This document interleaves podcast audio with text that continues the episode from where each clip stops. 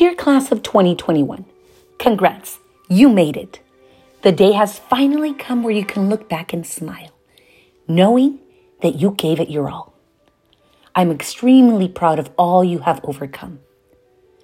When we embarked in this journey, a year full of uncertainty and challenges, only one thing was clear. We would overcome this together. And we did. Class of 2021, always remember that life will have its ups and its downs. It is that unpredictability that teaches us the best life lessons.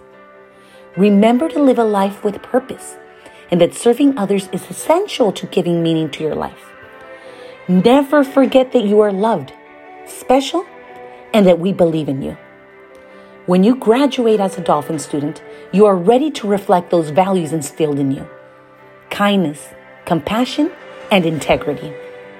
You are a child of the universe, no less than the trees and the stars. You have a right to be here, and whether or not it is clear to you, there is no doubt the universe is unfolding as it should. I am humbled to have had the great privilege of being your English principal, and I will forever cherish the beautiful memories that we have created and hope they are as meaningful to you as they are to me. Farewell, my dear students. I wish you the best. With all my love and gratitude, Miss Adriana.